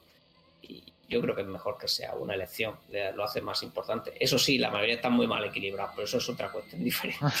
a mí no me gusta nada. la mayoría no merece la pena sí. No me gusta nada todas esas habilidades con cooldown de un minuto. Es un juego de Action RPG, no lo veo. Porque me pasa igual con Immortal, me la guardo y no sé cuándo usarla, porque se la uso y luego lo voy a necesitar justo después y ha perdido. Pero es que no puedo predecir cuándo la voy a necesitar. Al final es una decisión que tienes que tomar. Y ya está. Pero vamos, eh, al final, bueno, aquí son solo de 50 a 60 segundos. Bueno, creo que hay alguna de 70 o algo así. O sea que tampoco es demasiado. También, si la quieres llevar, también hay muchas opciones a, reducir el cooldown, no sí. más, hacer cosas, ya quieres jugar con ella. Pero parece como que es esa, esa, esa ultimate, ¿no? Es la, la, cosa, la habilidad definitiva que deberías estar, deberías querer usar, porque es lo último, es lo más poderoso. Y la mayor parte del tiempo a mí no me ha convencido ninguna. Sí, potentes, ¿no? Como la de hechicera de rayos, etcétera otras sí construyen en torno a ellas también también. Pero sí, eh, algunas estaban muy flojas para lo que tenía que ser un, ultimate, sobre todo porque, claro, no le podías poner más puntos, te quedabas solo con las dos mejoras como mucho. Y bueno, y también es que en esta build, como, o sea, en esta versión, como nos faltaban puntos de habilidad, pues era muy duros sacrificar esos tres últimos puntos ahí en la ultimate sin tener más sinergias con ella y demás. Sí. La mayoría de los ancestros molaba mucho en bosses, sí, pero la tienes que guardar y al final es una vez cada 5 minutos o 10 minutos. Realmente las de bárbaro en general no estaban mal.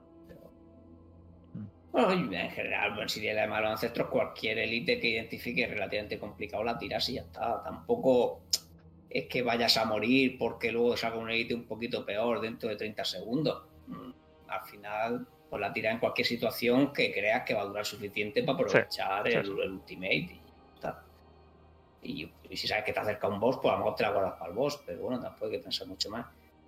Pero vamos, yo prefiero eso, que, sea una elección.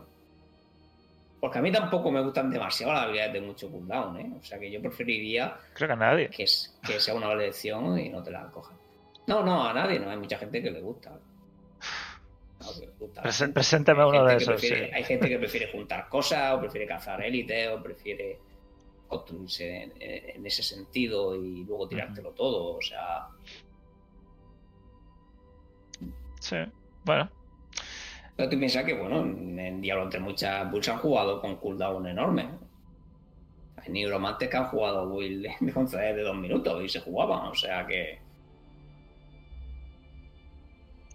A mí no me convencen, pero bueno, sí, la, la elección de diseño no es mía.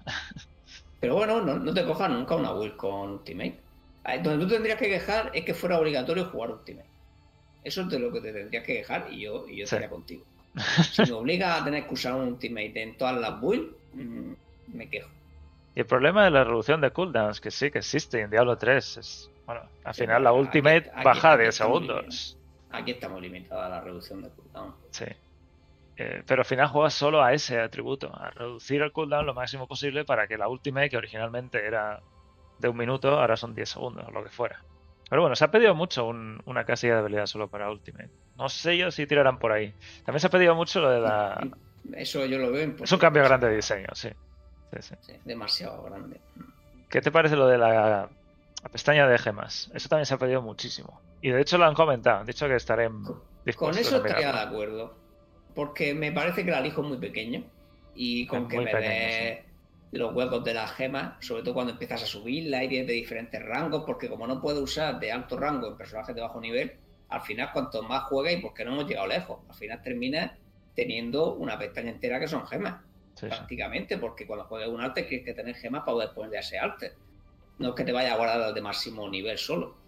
Y, claro, el, alijo ya es suficientemente pequeño, o sea que, que yo eso sí que lo pondría, además no creo que les cueste demasiado.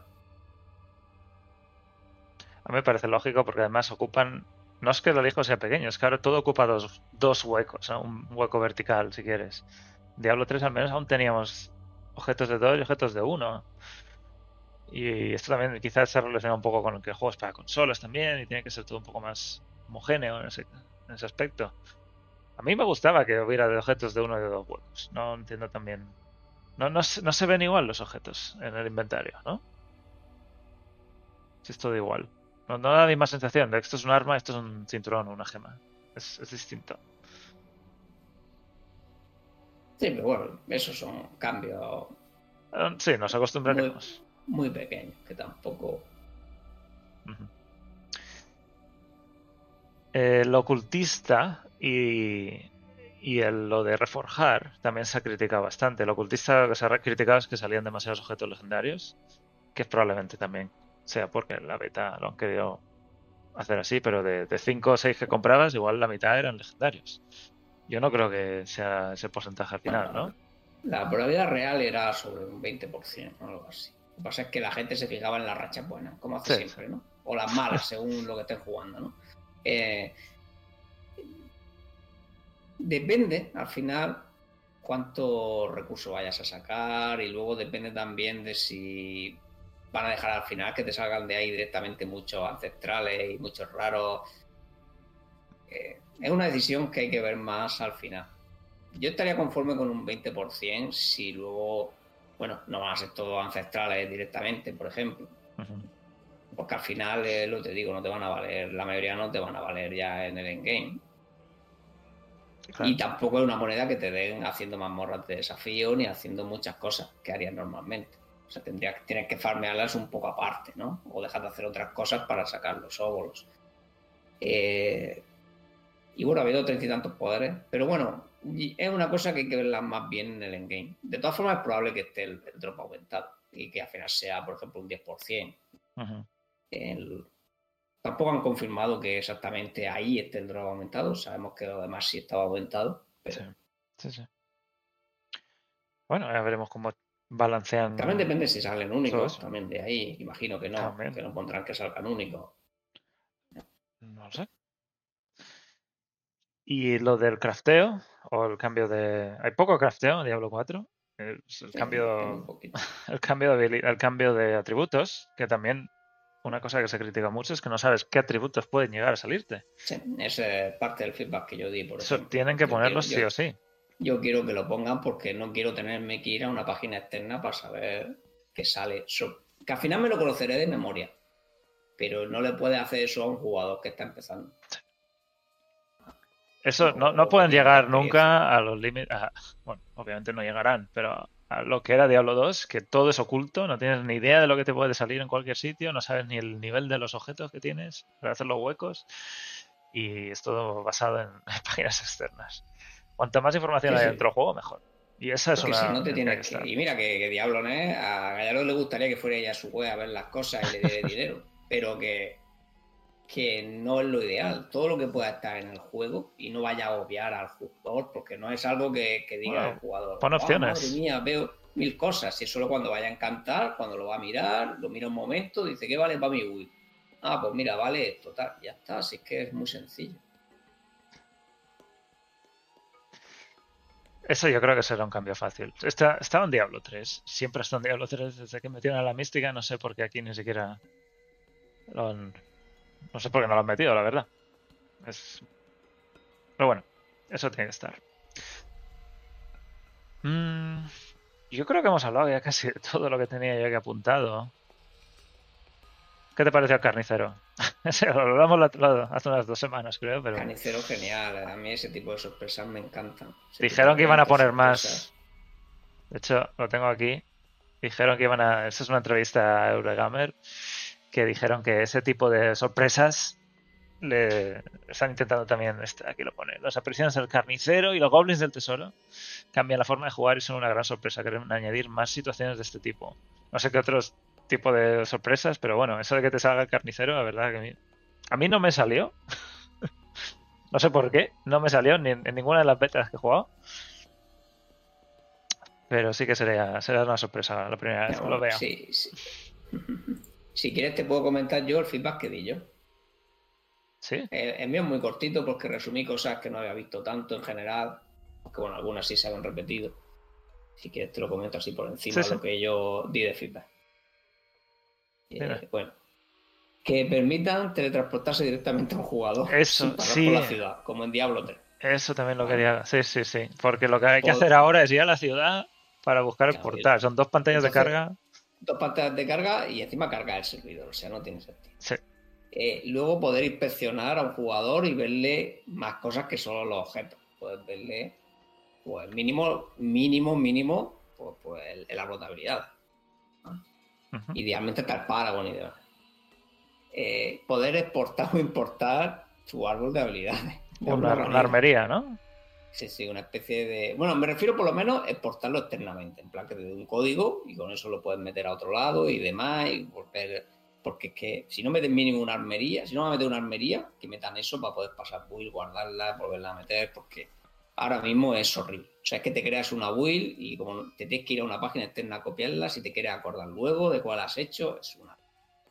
De nuevo, muy incómodo eh, y bueno, lo de ver los atributos, eso lo he comentado. Lo de ver los atributos posibles cuando encanta. Idealmente a mí me gustaría que hubiera una forma de buscar grupos.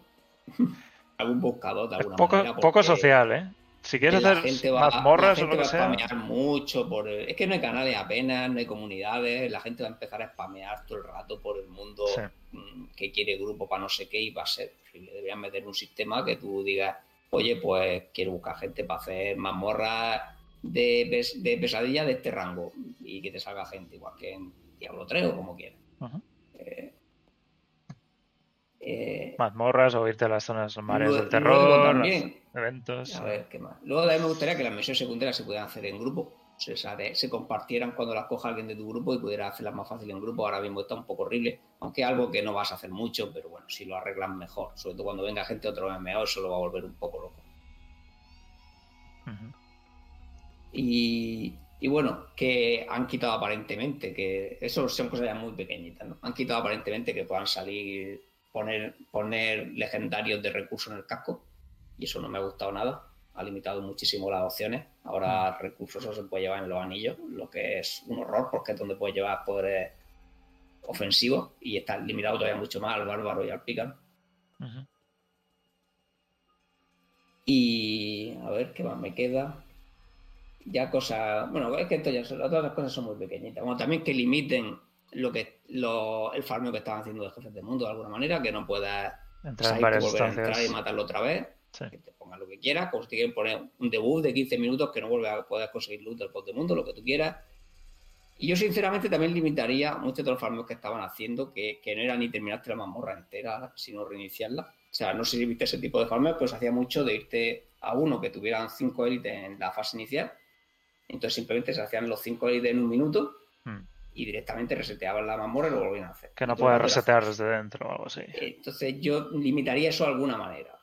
Tampoco de forma que moleste a jugadores que estén jugando de forma normal, pero es que si el farmeo ideal va a ser ese, va a ser tremendamente aburrido. O sea, pero de hacer, de ver y de todo. O sea, va, a ser cero variedad. Y no sé si me queda alguna cosa pequeñita. Por el otro eran bugs pequeñitos. Por ejemplo, cambiar de orden la clase en el menú no funcionaba. o también me gustaba el típico botón que hay de cerrar todo, que aquí no está en casi ningún lado. En plan, cuando estás viendo los materiales, los tienes todos abiertos. Esos juegos tienen para cerrarlo todo y luego desplegar el menú que tú quieras. Aquí no podías hacerlo, tenías que ir scrolleando para abajo, cosas así. Pero eso son ya cosas muy pequeñitas. Y básicamente esos son los, el feedback que di, porque todo lo demás mm, principalmente lo quiero ver ya en el game antes de, dar consejos. Porque yo te digo, yo he visto muchos feedback que estaban extrapolando nivel 25 al endgame. Sí, no puede y me parecía. Mm, no me parecía correcto. Porque al final te pueden hacer caso y que el juego vaya peor. que se está dando feedback sin saber realmente cómo es luego. tienen que saber ellos también qué feedback es ya, realista. Ya, pero es que a lo mejor si ese feedback viene de mí, pues no me hacen caso. Pero si ese feedback viene de alguien más famoso, a lo mejor le hacen caso y luego no es correcto. Así que hay muchas cosas que la gente se debería esperar. Y, tenemos que pensar que debemos usar los primeros meses de lanzamiento como otra beta. Y ahí terminar de equilibrar, verlo todo en endgame, etcétera, etcétera. Sí, sí, sí. Es, esa es la, beta real de Endgame, será cuando empiece, cuando salga el juego, básicamente. Pero bueno, han probado los servidores ahora, ¿no? Ahora deberían tener muy claro qué es lo que funciona y lo que no, para las colas y todo esto. Sí, yo creo que no va a haber demasiados problemas de lanzamiento. Eh, Con los millones y millones de jugadores que han tenido estos dos fines de semana, tienen que haber encontrado problemas y formas de arreglarlos la entrada, la entrada masiva. Eh, preguntan sobre el PvP. Lo que pasa es que el PvP es que tampoco han hablado demasiado más allá de que hay PvP y una zona que se activa. y... no han hablado mucho. Supongo que hablarán en el blog ese, ¿no? De final de mes. Claro, es un endgame, ¿no? El PvP lo consideran parte del endgame, o sea. Sí, es esto de que decían aquí. El próximo, además, es un stream, un directo, y será en abril. No sé qué día. la imaginación. Y además dice, tendremos un invitado especial. No sé quién es el invitado especial. pues alguien famoso. Riker o... ¿Algún streamer, tú crees? Yo creo que va a ser alguien de ese estilo, probablemente sí. Hmm. Y será de los sistemas de progresión y de endgame, es lo que nos han dicho. Esto, cuando empiezan a dar detallitos de qué va el informe, ya queda menos de dos semanas, una cosa así. Sí, seguramente va a ser Paragon, los sistemas de in-game, a ver si ponen vídeo in-game que estén bien, podamos luego hablar sobre ellos para poder comentar cosas. Sí. Sí, tengo ganas de que nos digan más con más sustancia y que nos pongan un vídeo y nos pongan cosas mientras ellos juegan del endgame, ¿no? Estaría guay verlos verlos real en, en, en vídeo, no que nos hablen. Y igual que han cancelaron Igual que cancelaron el que iban a hacer jugando a ellos, me gustaría que lo hicieran en algún momento, aunque estén los servidores cerrados y lo puedan jugar ellos. a mí me encantaría verlos jugando y poder preguntarles cosas mientras comentan cosas, etcétera. Yo creo que estaría bien. Podrían hacerlo aquí antes del lanzamiento. Para dar. Me está preguntando por la cámara. La cámara, el, problema es que es una cuestión también de equilibrio. Eh, cuanto más alejen la cámara, más fuertes son los ranges especialmente en PvP. Y también pues sobrecarga más el, juego, ¿no? Más cosas entran, más difícil. Así que supongo que no la van a cambiar. A mí me gusta como está, no está demasiado cerca, no es tampoco inmortal, que, está pegada. Así que en general creo que está bien. A mí tampoco me disgusta, tal cual está planteada. Pero bueno, sí, al final es que son muy de gusto personal cualquiera que busque juegos melee quiere la cámara un poquito más cerca y los, los rayos pues prefieren cuanto más lejos quedan las cosas mejor. Bueno. Pero no sé, yo creo que no la van a cambiar tampoco. Pues para terminar, lo que quería es ver estas dos entrevistas que han salido hace unos días. Esta es la de Eurogamer, que hablan. Bueno, hice aquí un pequeño resumen, tampoco es son cosas nuevas, nuevas, pero sí que son interesantes de leer. Eh, lo que hemos dicho antes, que la beta era para preparar los servidores para estas colas que van a haber. Y lo bueno es que el juego se lanza anticipado cuatro días antes, así que va a haber un poco también de división entre todo el mundo que haya comprado el juego. Y dice que han arreglado un montón de errores y, y, la verdad es que sí que es verdad que durante el viernes sí que fue duro, había colas largas. El fin de semana ya estaba bastante estable. ¿No? A mí me sorprendió. Que, lo, consiguieron arreglar cosas, ¿eh? Sí, al siguiente viernes ya iba a faltar otra vez, pero porque lo hicieron a propósito, ¿no? De limitar mucho los servidores para, para saturarlos, pero ya el sábado otra vez iba bien, o sea, que yo creo que lo tienen muy manejado. Han, identificado la mayoría de problemas. Quedaba algún error por ahí que saltaba ocasionalmente. Que, tiraba la gente también. Que, tienen dos meses para arreglarlo, ¿no? Lo que más me gustaría que hicieran en ese aspecto es que te mantengan la posición si te caen. Hacen muchos juegos, o sea, que te, den como un margen de saltarte la cola si te acabas de caer por un craseo, ¿no? Que te lo mantengan cinco minutos, lo que sea. es una cosa que me gustaría que metieran que no tenían pero con eso y que arreglen algunos de los errores que había así extraños, yo espero un lanzamiento bastante aceptable. Bueno, su objetivo es cero colas, lo que dicen en esta entrevista. Veo muy, muy objetivo, pero pues, bueno. Hombre, pueden, pueden hacerlo. Pues tienen que gastar una pasta infinita en servidores, pero por poder... Solo para cuatro días. Si, lo quieren, lo pueden hacerlo, pero que va a ser carísimo. Bueno, a eso no están cobrando 70 euros. Bueno, más a los que han comprado anticipado. Eh, algo que se preguntó es qué pasa con el cooperativo en un mismo PC. Eh, en consola se puede jugar con dos mandos a la vez en, la misma consola. Y parece que la razón por la que en PC no se puede hacer es porque no está Battle.net preparado para tener dos cuentas en el mismo PC. Algo que es lógico, pero me sorprendió leerlo de esa manera. Es cosa de Battle.net en este caso tecnología tendrían que cambiar el launcher a lo mejor y con el sistema. A lo mejor lo podrían hacer de cara al futuro, pero hacerlo solo para Diablo 4 a lo mejor no es su objetivo ahora mismo. Además que la gente no juega en PC así tanto, lo, dice aquí. Es de baja prioridad. La mayoría de jugadores de PC juegan en solitario. Eh, esto lo hemos hablado antes de lo de Carnicero, que quieren añadir más sorpresas de ese tipo. Además dicen que en Diablo 3 no era fiel al original y creo que estamos todos de acuerdo. Era mucho más de, oh, soy malo, malote. Diablo 4 no te lo esperas y es mucho más como era en Diablo 1. Eh, van a mejorar la mazmorra, menos andar sin matar, mejorar la salida de la mazmorra, un tutorial de cómo salir de la mazmorra o un portal que hemos dicho antes. Sí, eso hace falta hacerlo.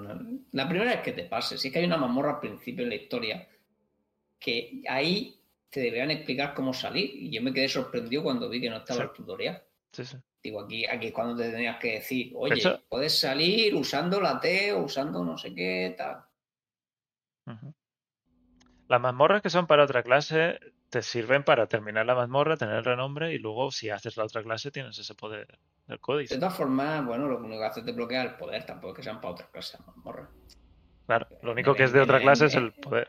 El poder que desbloquea. Pero en, en el endgame vas a hacer todas las mazmorras por igual, no vas a hacer ninguna bueno, a lo mejor algunas las quieres ignorar porque son muy difíciles para tu clase, pero no porque dieran un poder o dieran otro. Y luego están las de las mazmorras que se modificarán, las mazmorras de pesadillas, que no, no las hemos visto todavía, que seguirán balanceando y que no podemos comparar, como hemos dicho ya antes, el balance a nivel 25 con el balance de endgame. No, tiene color, es que hay, es que hay, directamente hay builds que no funcionan sin eh, la pasiva final, esa definitiva, el capstone ese. Sí, sí. O sea, que, que mm, había clases que sin eso no funcionan correctamente.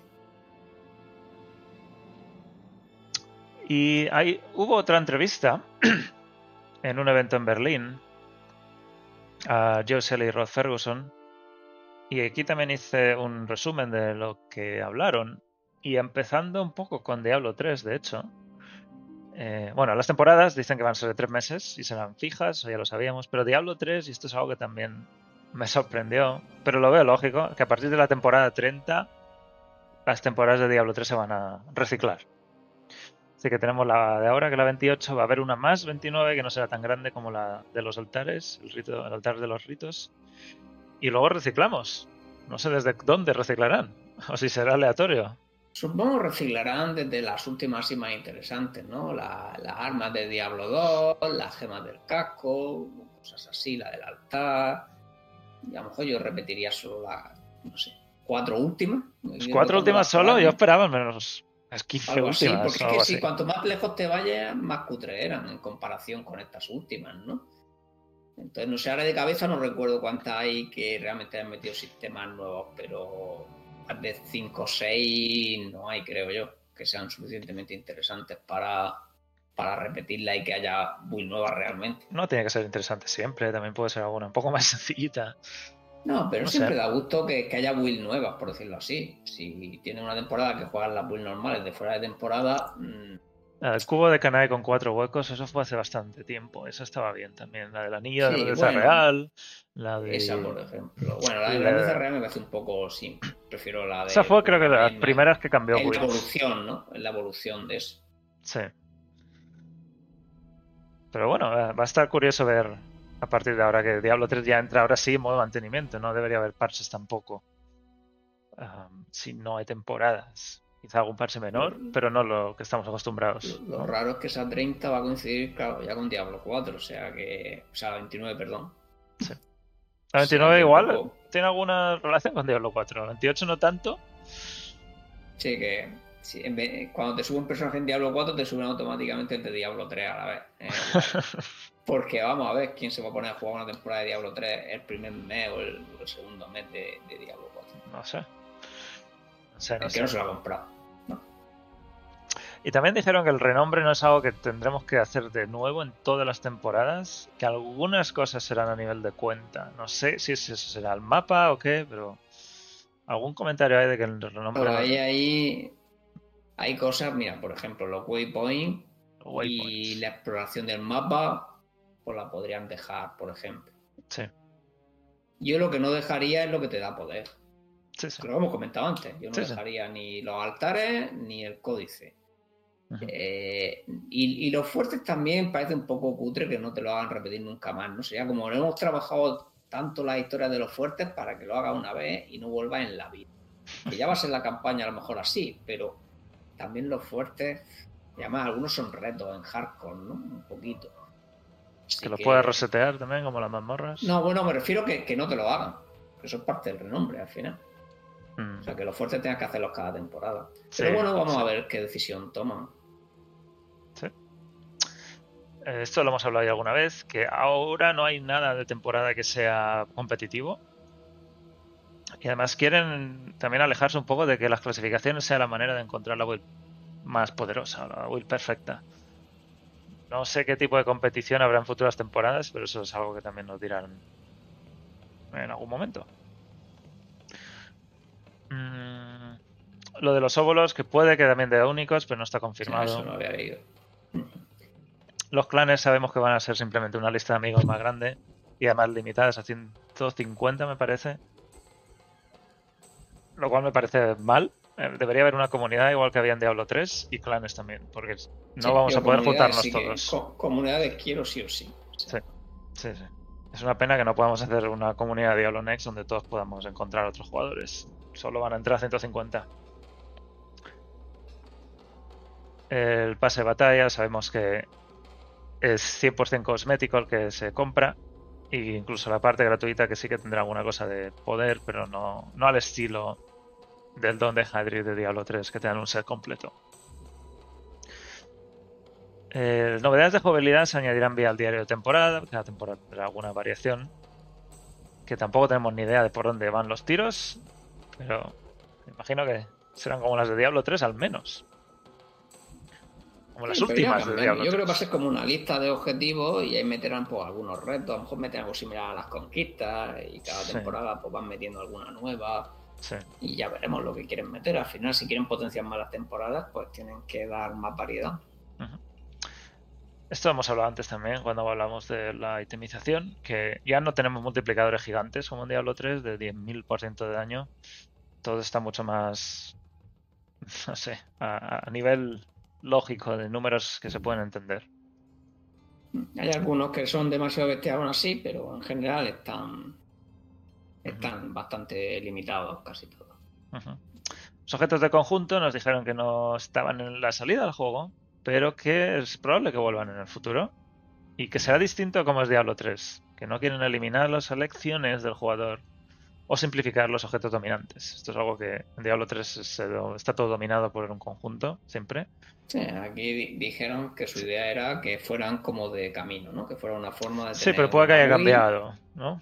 Sí, bueno, es lo que dijeron. Dijeron que era como que nunca iba a ser el bis, en lo mejor, pero que puede ser una build razonable para medio personaje, ¿no? Mientras estás sacándote el resto de las piezas y demás.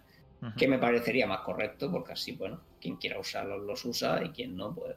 Pero nunca terminas con el set, porque al final, si son de muchas piezas, limita mucho. Y lo que me comentamos antes de que todo esto, pues a mí me gustan en todo caso los sets de poquitas piezas. En de que si son dos piezas, pues bueno, lo puedo asumir, pero tener medio equipo ocupado por un set y que encima te defina casi toda la, la build que vas a usar, no, no me parece correcto. Además, en Diablo 4 hay menos casillas de objetos. Diablo 3. Sobre todo si no eres bárbaro. Sí. Eh, no hay planes para los objetos normales y mágicos, lo hemos hablado antes. lo de los mágicos lo quitaron al final, que mucha gente lo pregunta, porque claro, hay gente todavía se encuentra los blogs antiguos, ¿no? Y claro, ahí los mágicos sí se iban a usar, pero al final decidieron no usarlos. Pero yo creo principalmente cuando decidieron el tema de imbuir, ¿no? Legendario ya ahí dijeron, es que cómo vamos a competir un azul con un raro imbuido, o sea, es que no hay manera.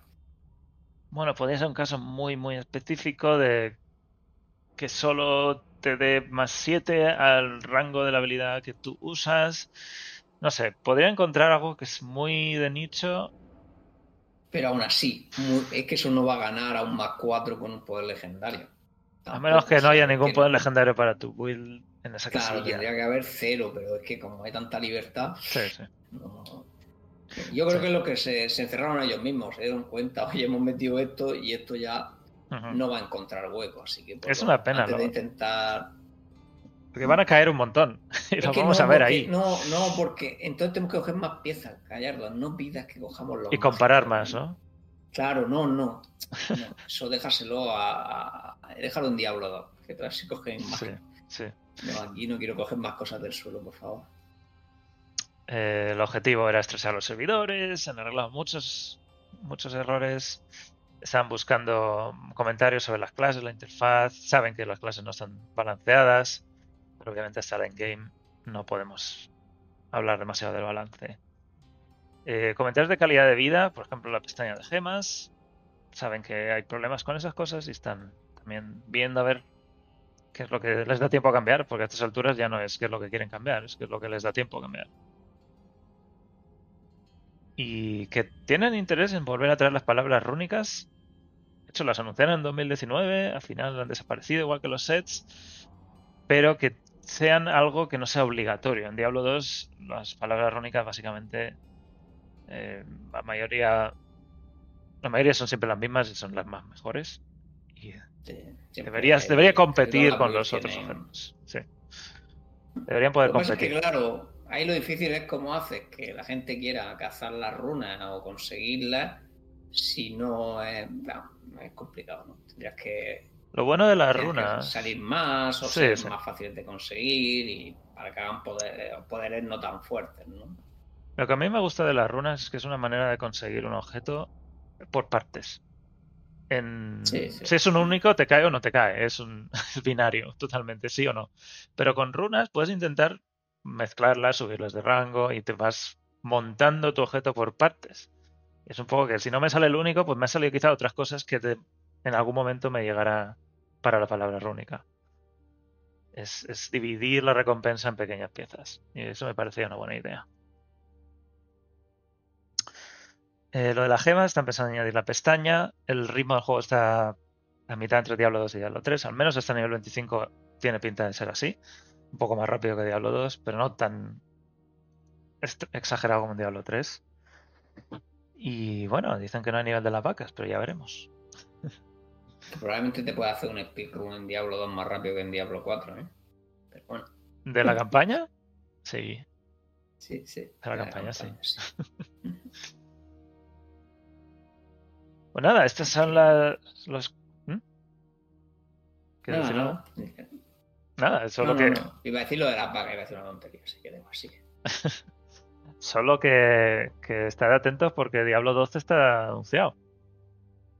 Ayer, 1 de abril, anunciaron Diablo 12 con el negromante corporativo, con el druida solo en forma de oso y con el pastor de vacas. no sé. El... La verdad es que me ha gustado esto que han hecho del, del April Fools, anunciando una tontería así. Que tampoco. Diablo 12, que dice. que claro, si no saltamos todos los de en medio. Dice. Casi tan alto como tu colesterol después de disfrutar del el sándwich este de pollo. Sí, es que a ver el double down y hayan puesto el docena, ¿no? El dozen down, sí. No el doble, el de la docena. Y luego que hay un modo cards con la autopista de Lily, la autopista de Wirt y Narius, que seguro que también tiene una autopista. Se lo han currado, ¿eh? Esto de que invoca la caja de invocación de demonios. El incondicionalísimo. El incondicionalísimo que no solo mueres, sino que viene el carnicero y, te busca en tu casa. Pero bueno, este es el, el chiste de, de April Fools que han hecho este año. En Overwatch también lo han hecho muy chulo, han cambiado un montón de balance solo en el modo arcade y han puesto voces locas de Ultimates, en fin. Hacía mucho que no hacían nada de esto, ¿verdad? Yo creo que el año pasado no hicieron. Por lo menos, o cosas muy simples. También han hecho para casi todos los juegos, ¿no? Han hecho para Overwatch, han hecho para Hearthstone también he visto. Para Hearthstone también. Sí, me, me, gusta que hagan bromitas de estas. Que siempre le da un poco. Bueno, y en Immortal también han hecho la de mandarte. ¿Pero qué es? ¿Qué es? Nada, pues la broma. ¿Está? ¿Es eso que te mandan? Y un objeto gris que caduca a las 24 horas ¿Pero no hace nada? No hace nada, el objeto brumoso. Eh, y el correo ese que no sabemos qué neblinas pasa. Sí. Bueno.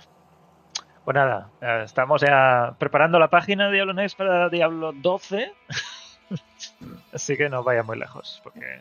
Diablo Next, Next, Next. Next, Next, 12 veces. pues lo dejamos aquí. Tío Decar, recuerda que todos los domingos es el directo de Diablo Next.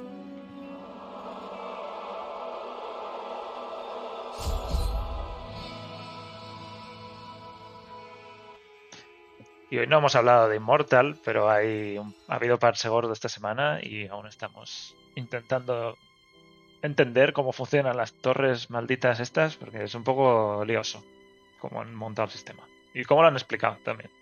Sí, los tiempos a mí todavía me llevan loco, así que... Pero la semana que viene hablaremos del parche gordo, hablaremos de data mining, hablaremos de Immortal. Esta semana quería dejarlo solo para Diablo 4 y a cerrar este periodo beta de Diablo 4 con esto. Eh, hasta el siguiente informe. Hasta el siguiente informe, que será en abril, así que en, quizá en un par de semanas estamos hablando de Diablo 4 otra vez. Pero bueno, Frodo, eh, ¿qué tal por Immortal entonces? ¿Todo el parche bien? Así en tres palabras. Bien, algún bug ha habido por ahí, pero bueno, en general, bien divertido probando las cosas nuevas. Más cosas que hacer, ¿no? Sí, más cosas que hacer. bueno, nosotros eh, hablaremos de Diablo Muerte la semana que viene, Frodo. Gracias por estar aquí una semana más. Un placer. Y seguimos en Diablo Next. de hecho, siempre se me olvida enseñarlo, pero tenemos un creador de guías de Diablo 4. Tenemos la lista de objetos, aspectos legendarios, objetos únicos también, y un mapa interactivo de Diablo 4 que podéis ver y volveremos la semana que viene. Seguimos en diablonext.com y en Twitter a Rodo. Gracias por seguirnos. Nos vemos. Chao.